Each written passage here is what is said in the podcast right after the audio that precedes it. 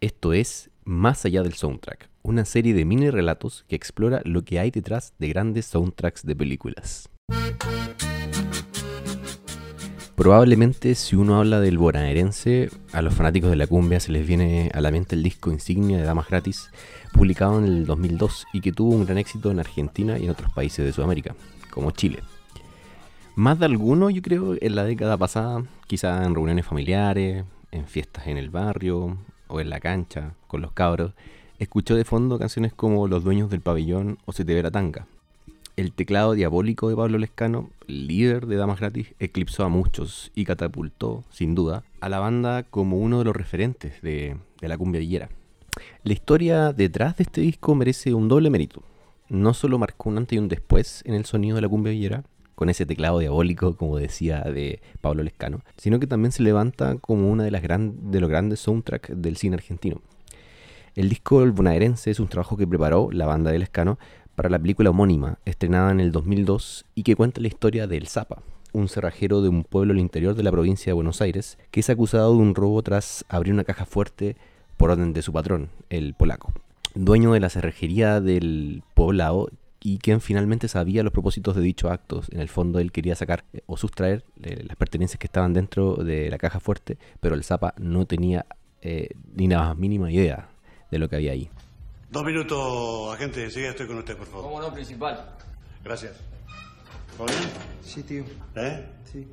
Mira que sos grande, ¿eh? Qué boludo. Bueno, mira, te traje la ropa y estas cosas que estaban adentro. ¿Está? Pero tenemos que hablar un rato, ¿eh? El polaco desapareció. Pero no hay problema. El asunto es que está todo solucionado, ¿sabes? Bueno, la historia se empieza a desarrollar y aparece otro personaje, su tío Ismael, el tío del Zapa, que era un policía retirado de la policía bonaerense, más conocida como eh, la bonaerense directamente, a secas. Bueno, él lo saca de la comisaría eh, donde está detenido el Zapa por este supuesto delito que cometió y lo envía a la capital de Argentina eh, para convertirse en un aspirante de la policía bonaerense. Em, el motivo, directamente alejarlo del pueblo hasta que se calmar las cosas eh, con este delito que se había cometido. ¿Vos querés ser policía? Sí, señor. ¿Sabés dónde te metes? ¿Sabés dónde te metes? Sí. Con más edad que el límite permitido en la bonaerense, la historia se vuelve interesante mientras el Zapa se convierte en policía. Bajo su perspectiva, se va desarrollando la historia de un personaje desterrado, viviendo en un mundo muy distinto a la ruralidad y tranquilidad a la que está siempre habituado el Zapa.